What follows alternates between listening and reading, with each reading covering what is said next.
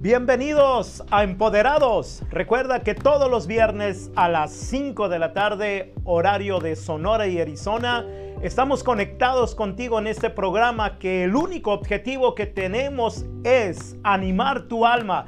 Así que de donde nos estés escuchando, a la hora que nos estés escuchando, recibe nuestros buenos días, buenas tardes, buenas noches o buenas madrugadas. Si andas por ahí en la madrugada y escuchas este programa, recibe bendiciones de parte de Dios y nuestros saludos. Y acuérdate que todo lo que estés pasando, por lo que estés pasando, tiene un propósito. Y si involucras a Dios en, ese, en esa situación, todo saldrá bien.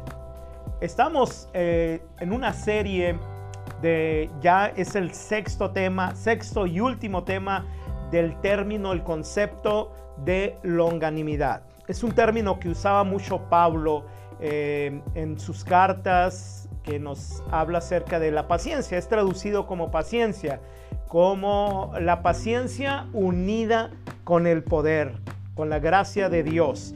Y el tema de hoy, el último tema, es unir la longanimidad con la vida eterna. Los que tenemos fe y los que creemos en Jesús y los que creemos que hay algo más después de la muerte, ¿qué hay más allá después de la muerte? Pues estamos de alguna manera confiados, de alguna manera esperanzados. Por eso es el, la virtud de la esperanza, el don de la esperanza, el fruto de la esperanza. Eh, es tan movido en la, en la fe cristiana, porque la fe cristiana tiene su vista puesta en la vida eterna. Sí, la vida abundante aquí en la tierra, en el reino de Dios, pero también la vida eterna que es en el reino de los cielos. El reino de los cielos es donde vive Dios, el tercer cielo, donde vamos a vivir eternamente. Pero el reino de Dios, ese es el reino de los cielos. El reino de Dios es aquí en la tierra. Hacer presente el reino de los cielos, aquí en la tierra se le llama el reino de Dios, donde el gobernante es el Espíritu Santo. Allá hay un tema acerca de esto o, compartir acerca de esto. Entonces, cuando se habla de vida eterna, es la vida de Dios. Y también les expliqué por qué el fundamento de la paciencia, eh, por qué Dios es paciente, porque tiene toda la eternidad. Porque Dios no se mueve con el tiempo, Dios no se mueve con nuestros eh, eh, eh, estaciones de tiempo, que ya vienen las vacaciones, que ya viene el descanso, que ya viene esto, y, por eso es eh, eternamente paciente, ¿no? Tardo a la ira, a, la, a la cólera y rico en amor, pero es paciente. ¿Por qué? Porque Él se mueve en la eternidad. Cuando tienes todo el tiempo a tu favor, pues te vuelves más eh, calmado, ¿no? Eh, ¿Cómo es ahorita la velocidad? Eh, Celine, ¿cómo es la velocidad de las grandes ciudades, la metrópolis? Porque es muy diferente vivir en un pueblo o en una ranchería o en un rancho a vivir en una ciudad. ¿no? Totalmente acelerados, ¿no? ¿Sí? con el timing a todo lo que da y dejamos de lado las cosas importantes. Siempre andamos como estresados. Por, estresados. Por no llegar tarde. Exacto. Siempre estamos, de hecho, una vez, yo uso reloj desde hace mucho, aparte de que me gusta la tecnología, el reloj siempre lo he usado. Y recordé a uno, a un, en un libro de, Donald Trump, que él decía que él no contrata a nadie que no tenga un reloj en la mano. Que cuando venía a alguien, él los, él los entrevistaba, era la entrevista, era el filtro final, aunque haya pasado todos los filtros, pero cuando llegaban con él, lo primero, no trae reloj, ni, ya ven con la misma, eh, la misma manera en la que hablaba en sus discursos cuando era presidente, lo sacaba, ¿no? De ahí, no, no, no lo quiero. ¿Por qué? Porque no, no, significa, que, significa, perdón, que el tiempo no le importa. Entonces el tiempo en nuestra empresa se importa. Pero bueno, aquí la gran diferencia es que eh, la eternidad Dios tiene vida eterna y los ha compartido la vida eterna. Entonces el fundamento teológico de la paciencia es la vida eterna. Cuando tenemos vida eterna, tenemos paciencia. Aunque, no, aunque tengamos reloj, aunque nosotros ahorita, eh, ¿sabes qué? Vamos a grabar aquí en el estudio de Hablantes Radio eh, tantas horas. Y aunque nos estemos rigiendo por el tiempo, y, no puse el tiempo, y nos estemos... Ok, muy bien. Es lo bueno de, estar, eh, que, alguien piensa por ti, tener a, un productor, producción, ahí está llevando el tiempo. Pero bueno, eh, el tiempo de Dios es bien diferente al tiempo humano. Entonces, cuando decimos longanimidad y vida eterna, estamos haciendo alusión a la paciencia que tenemos que tener en esta vida para alcanzar la vida eterna. Pablo estaba desesperado por irse con Jesús.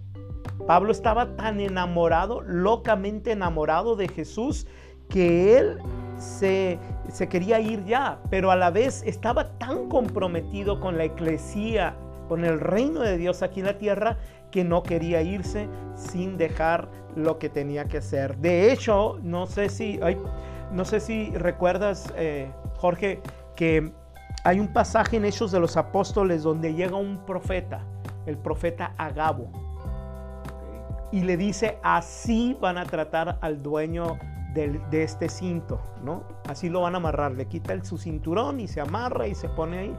Y, y luego va a otro lugar y las hijas de Felipe, ¿te acuerdas? El evangelista que, que, le, que le predica a un etíope y después se desaparece. Él tenía dos hijas que eran profetizas. Le profetizan que no vaya a Jerusalén.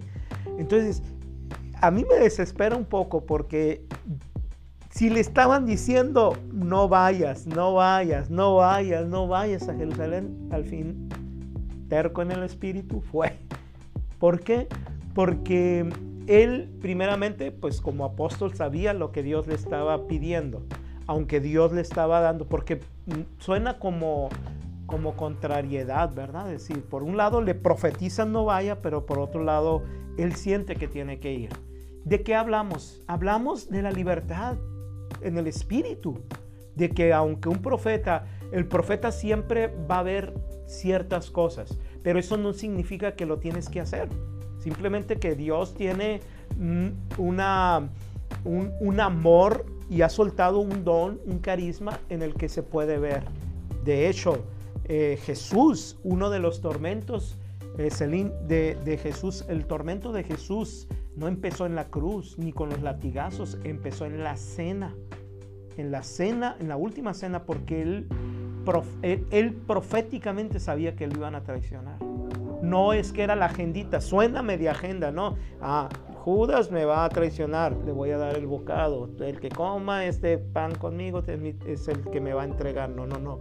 Era puro profético. Entonces, a veces a los profetas son atacados por, su misma mentalidad, la misma mente profética, porque saben lo que viene.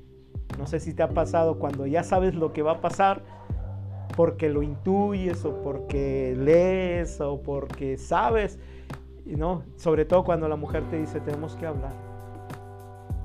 Hijo, oh se te viene todo lo que hice la mañana, que hice ayer, que hice antier, no, lo que hiciste hace un año. No, a ver.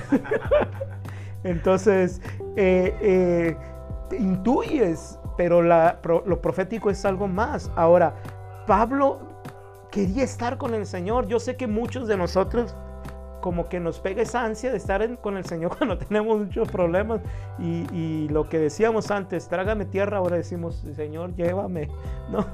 Porque queremos desafanarnos de este mundo, pero no, eh, el Señor nos ha mandado una paciencia una paciencia eterna. Y aunque sea genuino de que yo estoy tan enamorado del Señor que ya quisiera estar con Él. Y, a veces hay gente que dice, no me quiero ir todavía, no quiero morir. Creo que un verdadero cristiano maduro debe estar dispuesto. O sea, no tener miedo. Yo, a mí me encanta la vida. A mí me encanta la vida. Pero si a esta edad el Señor me, quiere, me, dice, em, no me dice, sino a esta edad en el misterio, porque es un misterio que diga que pase algo y que me vaya con el Señor, que me muera y me vaya con el Señor, obviamente. Eh, a veces uno, uno eh, obviamente te tienes que cuidar y tienes que, que tener prudencia, más cuando manejas todo. Nunca sabes cuándo te van a chocar, aunque tú vayas al 100 con todo, pero otra persona no puede ir al 100. Entonces, entonces Dios quiso que se fuera. ¿No? Dios quiso que se fuera. Es un misterio, por eso yo le digo. Mm, o sea, Dios quiere que a veces los medios en los que nos vamos no son muy, muy buenos, ¿no? Un accidente y quedó destrozado, el cáncer y, sufrió y, se murió. Eh, por eso la muerte para los que estamos en el Señor debe de ser una, una fe, una esperanza tremenda, no tenerle miedo. Yo estoy dispuesto porque sé dónde voy a despertar. Porque el que muere en el Señor se duerme y despierta. Yo tengo la, confianza, pero voy a, si me, dejo, si me deja aquí, yo voy a estar trabajando. Yo voy a seguir trabajando para el Señor. Entonces, cuando, cuando la Biblia habla de esperar, de tener paciencia, perseverancia o longanimidad, generalmente se refiere a confiar en Dios para que intervenga para que intervenga por nosotros en nuestras necesidades como si sin duda lo hará. Esa es la paciencia, o sea, y siempre con la esperanza. La esperanza se mete en el cielo. Tal vez ahorita se me desaparezca el brazo, ¿sí? Se ve que e, esa es la esperanza. La esperanza está puesta en, un, en una cosa, por ejemplo, ahorita nosotros tenemos la esperanza de que Hablantes Radio crezca y crezca y crezca el estudio, tengamos mejores cámaras, tengamos mejores micrófonos y cada vez más. Es nuestra esperanza. Alguien que limpie. Alguien que limpie, alguien que produzca y esté 24 horas eh, la radio funcionando. Esa es nuestra esperanza. Pero la fe es actual, es hoy. La fe es que tengo que hacer. Yo estoy afianzado, amarrado con mi esperanza. Yo atrapé algo como cuando pescas. ¿Has pescado?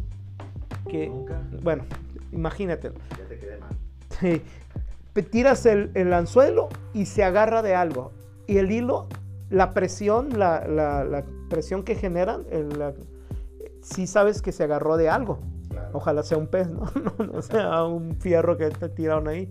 Pero la tensión, dices, estoy agarrado. Ah, ok, estoy asegurado. Esa es esperanza.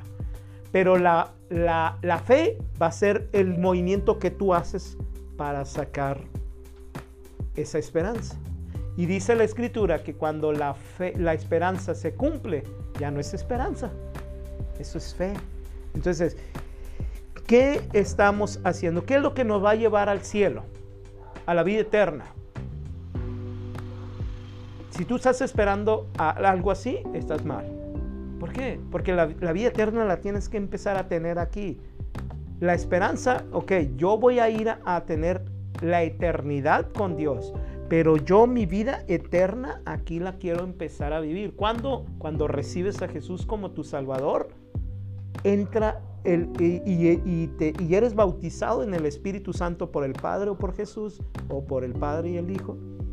Eres bautizado en el Espíritu Santo. En ese momento los dones y los frutos que tú, eh, si tú empiezas a practicar y a desarrollar los dones, las virtudes, van a producir frutos y empiezas a generar la vida eterna, la paciencia, la, eh, mm, amabilidad, el amor, eh, todos los frutos. Pero porque tienes tú una fuente de poder que se llama vida eterna. La vida eterna no, no la confundas con la eternidad, a donde vamos a ir todos, al tercer cielo con Dios y, vamos a estar allá. O la eternidad en el infierno. Porque ojalá todos estemos en el cielo, pero también está la opción. Yo no lo digo, lo dice el Señor, lo dijo el Señor. Y, el diablo no es el que el que lleva a la gente al infierno. El, diablo es el que hace que te desenfoques de la, de la vida eterna, pero por eso dirá la Biblia que tengan más temor, no al que mata, sino al que dice para arriba o abajo. Y ese no es el diablo. El diablo te quiere hacer tropezar. Nos quiere hacer tropezar. Pero el que decide es Dios. Y no, y no es Dios porque dice Tin Marín de Dopingüe, no. Eh, porque qué, qué enfocados hemos estado en Dios o qué desenfocados hemos estado Dios. Y no es una venganza de Dios, ah, tú no te enfocaste en mí, narcotraficante, pues ahora te voy a... No, no, no, no, no. Es Dios es amor, es paciente y está esperando pacientemente. 34 años te ha estado esperando, 45 años te ha estado esperando, 60 años te ha estado esperando, 95 años te ha estado esperando. O sea, Dios siempre espera. Dios siempre va a estar esperando. Y cuando la Biblia habla de esto, de esperar, es de confiar. Dice Isaías 40, 31. Pero los que esperan al Eterno tendrán nuevas fuerzas, levantarán las alas como el águila y correrán y no se cansarán, caminarán y no se fatigarán. Eso es, eso es tener la, vida eterna. Y eso va a producir la paciencia. Como la vida eterna es la, la vida, el fundamento de la paciencia. Porque Dios puede ser paciente porque tiene todo el tiempo a su favor. Tan es así que no tiene tiempo. Dios no tiene tiempo. Ay, con razón no me contesta. No, no, no. No tiene tiempo porque no se mueve en el tiempo. Tú y yo somos los que nos movemos en el tiempo, pero cuando tenemos la vida eterna, entramos en el tiempo de Dios. Y podemos esperar en Dios. Porque estamos en el reloj de Dios, no en el reloj del movimiento de traslación y rotación y de las temporadas. Esta es la paciencia, esta es la longanimidad, tener la vida eterna, dentro de nosotros para un día poder alcanzar la eternidad con Dios. Pero hay otra eternidad. Eso hablaremos en otro tiempo, pero la eternidad con Dios es poderosa. Y, recuerda que, que, Dios está a tu favor. Yo quiero orar, terminar con esta serie orando. Padre, que todas las personas que están luchando contra la impaciencia, que están luchando contra el explotar la mecha corta, el, el no, el tener amargura en su corazón, el tener enfado en su vida, que todo esto sea echado fuera y sea llenado por la vida eterna. Que en lugar de la impaciencia llegue la eternidad, llegue la vida eterna a cada uno de nosotros. Y esa vida eterna solamente la da Jesús el resucitado. Jesús que tuvo vida eterna y que da vida eterna en el nombre poderoso de Jesús. Y recuerda que un día como hoy, un día como hoy, cualquiera de los días que, que vengan, el toque divino te alcanzará y será totalmente diferente tu vida. Te esperamos el próximo viernes a las 5 de la tarde. 5 de la tarde, viernes por Hablantes Radio en tu programa Empoderados.